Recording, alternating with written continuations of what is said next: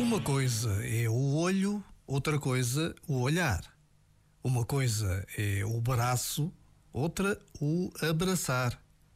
Uma coisa é um corpo, outra coisa é a pessoa. Nessa diferença subtil, podemos desvendar o mistério mais fascinante. Corre em nós uma vida tão discreta que pode ser ignorada e negligenciada. E ao mesmo tempo é tão relevante que ninguém pode prescindir dela. Em cada um habita este mistério indizível, intangível.